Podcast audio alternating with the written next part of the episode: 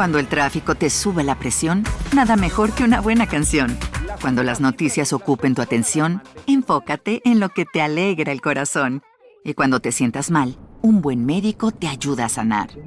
Sabemos que mantener tu salud es tu prioridad, también es la nuestra en Kaiser Permanente, donde trabajamos juntos para cuidar de todo lo que tú eres. Kaiser Permanente, para todo lo que tú eres. Kaiser Foundation Health Plan of the Mid-Atlantic Stay Inc., 2101 East Jefferson Street, Rockville, Maryland, 20852. Si piensas en un susto, uno de esos sustos clásicos de película de terror, hay uno que no falla. Es que algo que no debería moverse se mueva de repente. Puede ser una puerta, una cortina, un cuadro o un maniquí. Y cuando estás solo o sola en casa, sobre todo si es de noche, puedes imaginarte claramente qué pasaría si tus pantuflas comienzan a asomarse lentamente debajo de la cama o si se enciende sola la luz del baño. Sí, es un recurso muy efectivo, quizás sea el recurso en el cine de terror, pero hay una diferencia muy interesante entre el terror y el horror. El terror asusta, sobresalta, dispara la adrenalina y nos pone listos para huir o luchar, pero el horror es diferente. El horror, en cambio, nos paraliza porque nos pone en una situación de la que no podemos escapar, que no podemos modificar y que nos angustia incluso mucho después de que esa situación ha quedado atrás. Y hoy hablaremos de horror, no de cosas que deberían permanecer quietas y se mueven de repente, sino todo lo contrario, cuando algo debería moverse y, sin embargo, está inmóvil. Hablaremos de cuerpos sin vida que se convirtieron en herramientas de entretenimiento, del horror de fingir la vida de marionetas y embalsamadores. Hablaremos de Achille Chatlow, el payaso de Ultratumba y del tenebroso caso de Charlie McCarthy. Acompáñenme en este recorrido por un freak show tan extraordinario como a la vez siniestro. Achille Chatlow nació en el año de 1886. No hay demasiada información sobre Achille, o, para ser más exactos, no hay mucha información de su vida, ya que la fama llegó luego de su muerte y no por las razones que él mismo hubiera querido. Se sabe que su familia tenía una fuerte tradición cirquense en los Estados Unidos. Sí, en el circo, artistas de circo, para quien no lo sabe, lo más habitual es que los circos ambulantes pertenezcan a una o dos familias que se encargan de todo, desde los capataces que arman y desarman las instalaciones hasta los trapecistas, los encargados de alimentar a los animales y los payasos.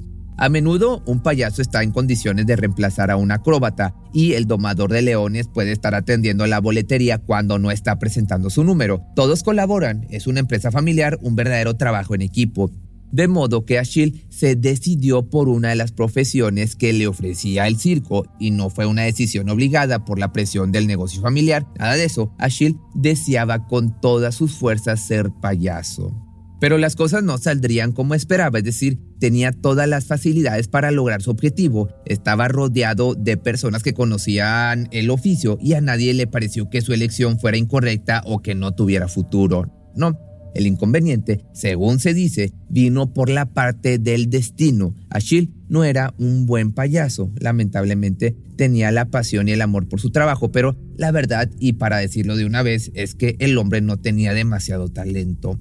Era un poco vacilante, no lograba manejar el ritmo de la actuación y a veces hacía pausas demasiado largas. Su risa sonaba falsa y a destiempo y sus acrobacias, aunque debían ser cómicas, no lograban el efecto, porque las acrobacias de un payaso tienen una torpeza fingida, pero en el caso de Achille, esta torpeza era real y se notaba.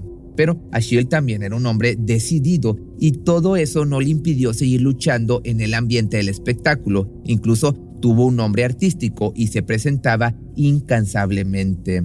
Por desgracia no hay muchos testimonios de su trabajo, pero sobrevivieron algunos afiches de los años de 1800 en los que ni siquiera se muestra su imagen real. Son solo dibujos y su nombre anunciado como parte del circo, festivales o desfiles, siempre de manera local en los alrededores de Detroit. Se hacía llamar The French Tickler, como algo así como el francés cosquilloso o el cosquillas francés. Y con ese nombre pasaría la historia, aunque de una manera bastante más siniestra. Achille fallecería en 1912 a causa de una inflamación renal y, en honor a la verdad, nadie hubiera recordado a un payaso con escasas habilidades, de no ser por su extraña última voluntad, él quiso ser embalsamado y conservado vistiendo su disfraz de payaso favorito, el que usó en el primer desfile de Shriners en 1906 en Detroit, Michigan. Y no solo eso, sino que dejó escrito que debía ser maquillado como si estuviera a punto de presentar su acto. Aparentemente Achille quería ser exhibido con su extravagante ajuar mortuorio. O eso es lo que parece pero el hecho de que el cuerpo de payaso se encuentre dentro de un ataúd de cristal no se debe solo a su última voluntad, porque para principios del siglo XX, el procedimiento con el que se embalsamó su cuerpo estaba quedando en desuso. Para la fecha de su muerte ya casi no se realizaba y Achille fue una de las últimas personas que recibieron el tratamiento del llamado embalsamamiento por gravedad. Este procedimiento consistía básicamente en hacer ingresar los productos químicos que conservarían el cuerpo mientras la gravedad se encargaba de que este líquido vital rojo saliera del cuerpo a medida que los químicos entraban. Así el cuerpo quedaba completamente vacío de este líquido vital y cada vena y capilar quedaba lleno de los químicos mortuorios. Más allá de lo truculento del proceso, lo que realmente importa es que para este tipo de embalsamamiento se utilizaba mercurio y arsénico, dos ingredientes que tarde o temprano comenzarían a liberar vapores tóxicos y potencialmente mortales. Debido a eso, el cuerpo de Achille se encuentra herméticamente sellado dentro de su ataúd y no ha podido ser analizado. Pero, ¿cómo llega a nosotros la historia del payaso embalsamado? Ahí te va. El cuerpo embalsamado de Chatlow cumple 111 años ahora, en este año 2023, pero fue hace 22 años cuando una familia se presentó a las oficinas del Instituto de Anormalidades de California, ubicado en North Hollywood, en California. Esta institución tiene un museo propio en el que exhibe toda clase de objetos extraños o con historias totalmente escalofriantes. Ahí fueron recibidos por Carl Crew, el propietario del museo. Estas personas le dijeron a Crew que tenían un rancho en el que también funcionaba un circo desde hacia generaciones. Más que un circo, era una mezcla de feria y exhibición de curiosidades y objetos extraños. Algo similar al Instituto de Anormalidades de California, pero muchísimo más pequeño y desconocido, claro. Y que entre todas las piezas de la exhibición permanente conservaban el cuerpo de uno de sus familiares ya sin vida y embalsamado.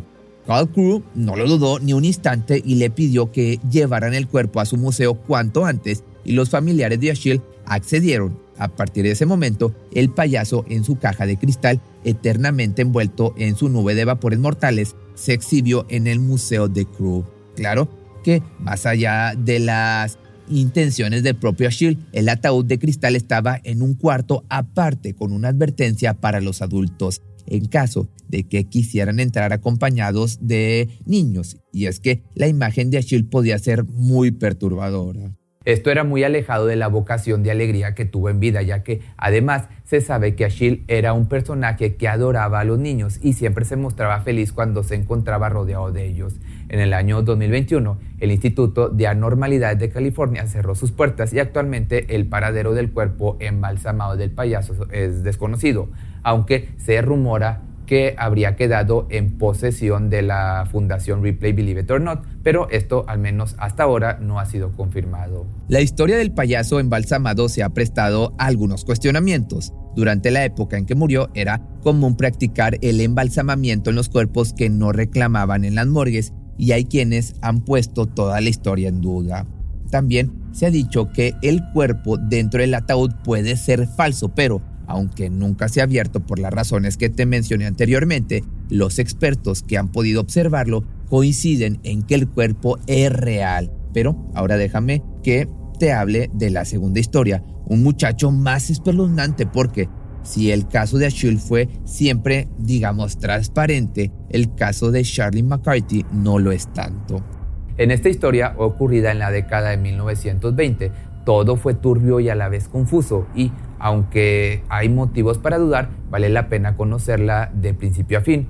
Charlie McCarthy fue un ventríloco, ya saben, esos artistas que pueden hablar prácticamente sin mover los labios y se presentan con un muñeco o marioneta y hacen números humorísticos. Hasta la década del 90 eran números populares, aunque puede que muchos de ustedes nunca hayan visto una de estas actuaciones para la época en que sitúan estos hechos. Los ventrílocos eran muy aplaudidos y había una verdadera competencia dentro del gremio. Esta competencia abarcaba todos los elementos del show, la calidad de los chistes, la estructura del guion, la habilidad para realizar la ilusión de forma perfecta, el carisma y por supuesto la calidad de los muñecos. En esta competencia feroz por destacar sobre los demás, Charlie McCarthy logró un gran renombre y llegó a presentarse en giras que recorrerían cada región de los Estados Unidos.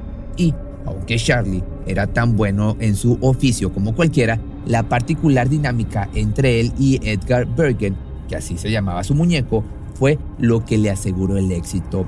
El muñeco Edgar representaba a un pequeño de unos 8 o 10 años, y lo primero que llama la atención era que, para lo acostumbrado entre los ventrílocos, el muñeco era demasiado grande. Por lo general, las marionetas utilizadas tenían entre 60 y 70 centímetros de altura, pero Edgar era del tamaño pues natural, que otra cosa inusual y que atribuyó al éxito de Charlie y Edgar es que la marioneta era muy expresiva. El rostro se movía de forma muy natural y sus ojos, que eran de madera pulida y barnizada, podían llegar a ser inexplicablemente expresivos. Era tal la calidad del acto de Charlie que lo más común era que el público se olvidara de que en el escenario había un hombre y un muñeco.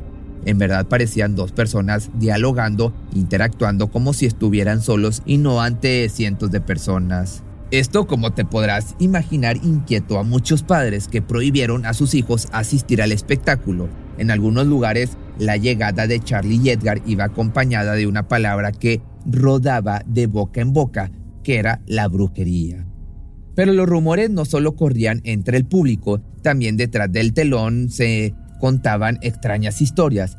Lo que más llamaba la atención era una actitud de Charlie, una actitud un poco paranoica no permitía que nadie se acercara a Edgar y mucho menos que lo tocaran o guardaran en su caja. Y no se trataba de que se molestaba, sino que literalmente se ponía furioso si alguien se mostraba demasiado curioso o distraído. Solo él podía estar cerca del muñeco y sus reacciones eran tan intensas que lo que en un principio podía tomarse como el capricho de un genio pasó a ser motivo de habladurías entre la gente del espectáculo. Podría haber quedado en la lista como una anécdota. Personajes más excéntricos que Charlie McCarthy hubo y hay en todas partes, pero fue la fatídica gira final cuando el dúo se presentaría en Nueva York, lo que marcó su terrorífico ingreso en las crónicas de lo monstruoso. Poco antes de la hora del show, los tramoyistas e iluminadores tenían todo preparado. En el escenario esperaba la silla donde Charlie se sentaría con Edgar en las rodillas y presentaría una nueva rutina en la que llevaba tiempo trabajando. Los minutos pasaban y Charlie no llegaba a su puesto. El público comenzaba a impacientarse y al final el director del teatro se dirigió a los camerinos. Todos conocían el temperamento explosivo de este artista y se había negado uno tras otro a ir en su búsqueda. Entonces el director se encontró en el pasillo de los camerinos frente a la puerta de Charlie. Llamó suavemente con los nudillos, pero no obtuvo respuesta. Golpeó con más fuerza. Era imposible que no lo hubiera escuchado esta vez. Aún así la puerta no se abrió.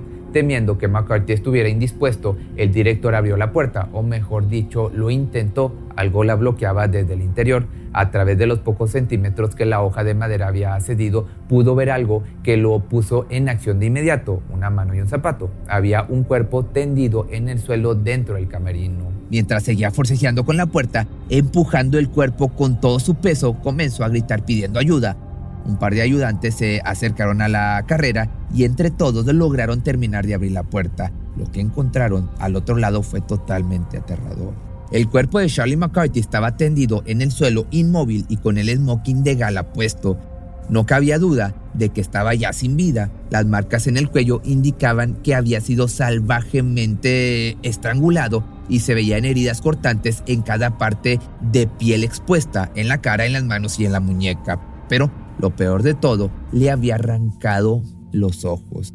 En un primer momento se pensó que se había tratado de un robo, pero no tardaron en darse cuenta de que no tenía sentido. La única manera de entrar al camerino era a través de la puerta y el cuerpo de Charlie hacía imposible abrirla como ya te comentaba. Si había un asesino, no pudo haber salido. Lo único que había en el pequeño cuarto, además de Charlie, ¿qué crees que era? Pues sí, lo que te estás imaginando, era Edgar. La escena del crimen era enigmática, pero todo tomó un giro todavía más macabro cuando examinaron a Edgar. En realidad, no se trataba de un muñeco. Bajo una gruesa capa de cosméticos y una máscara de un material flexible estaba el cuerpo de un niño. En las manos del muñeco aún podían verse las huellas digitales, pero Aún así, no pudo establecerse la identidad del cuerpo que había estado oculto bajo la apariencia de una marioneta durante años, y tampoco pudo determinarse qué método había utilizado Charlie McCarthy para conservar el cuerpo con flexibilidad y capaz de soportar una manipulación constante. Sí, como te digo, era el cuerpo de un niño, y comenzó a correr un nuevo rumor. El niño marioneta no sería otra cosa que el hijo de McCarthy. Al no poder sobreponerse al dolor de su pérdida, el ventríloco habría recuperado los restos de su hijo luego del entierro para crear un muñeco del que ya jamás se separaría. Aunque increíble, la historia explicaría el celo con que Charlie mantenía a los curiosos lejos de Edgar, y aunque como historia de amor y dolor resulte tétrica y retorcida, mucho peor es imaginar qué pudo haber ocurrido para que Edgar se volviera contra su propio padre para atacarlo de esa manera. Mito, leyenda o deformación de algún hecho real es una de esas historias que merecen ser contadas a cada nueva generación. Si contemplar un cuerpo sin vida puede ser impresionante, mucho peor es que éste pretenda mantener la apariencia de la vida. Es artificial, inquietante y desde luego antinatural. Sin embargo, es una práctica de todos los pueblos, incluso desde mucho antes de los famosos avances en la materia del antiguo Egipto. Pero una cosa es utilizar artificios para mantener ese aspecto fresco con fines rituales o religiosos y otra muy diferente es tener en mente el entretenimiento, el espectáculo. Es difícil de definir cuál era el objetivo final tras estas historias. A veces la mente humana actúa de maneras misteriosas, para muchos de maneras inaceptables. La pasión por un oficio o la pena por la pérdida de un ser querido justifican este comportamiento. Les pregunta, o mejor dicho, podemos nosotros juzgarlo. En la enorme galería del comportamiento extraño, las historias de este payaso y de Charlie merecen un lugar destacado, claro está. Así que si en algún momento la cortina de tu casa se mueve y estás solo, con las ventanas cerradas, no te preocupes más de la cuenta. El susto pasará pronto. El horror en cambio se queda con nosotros mucho más tiempo, como un payaso con la sonrisa congelada o una marioneta con las pupilas fijas en el fondo del armario, como si estuvieran esperando algo y les sobrara la paciencia. Pero si te gustó este video y tienes algún tema que te gustaría que hiciera de esta índole de terror o de horror, déjame tus comentarios aquí abajo y con gusto te lo hago. Por ti cruzo los límites de mi timidez. Te quisiera buscar, pero solo si quieres. Y nos escapamos una noche como aquella. ¿No se merece tu familia lo mejor? Entonces, ¿por qué no los mejores huevos? Ahora, Egglands Best están disponibles en deliciosas opciones. Huevos clásicos, de gallina libre de jaula y orgánicos de Egglands, que ofrecen un sabor más delicioso y fresco de granja que le encantará a tu familia. En comparación con los huevos ordinarios, Egglands Best contiene la mejor nutrición como 6 veces más vitamina D, 10 veces más vitamina E y el doble de omega 3 y B12. Solo Egglands Best. Mejor sabor, mejor nutrición, mejores huevos. Visita egglandsbest.com para más información.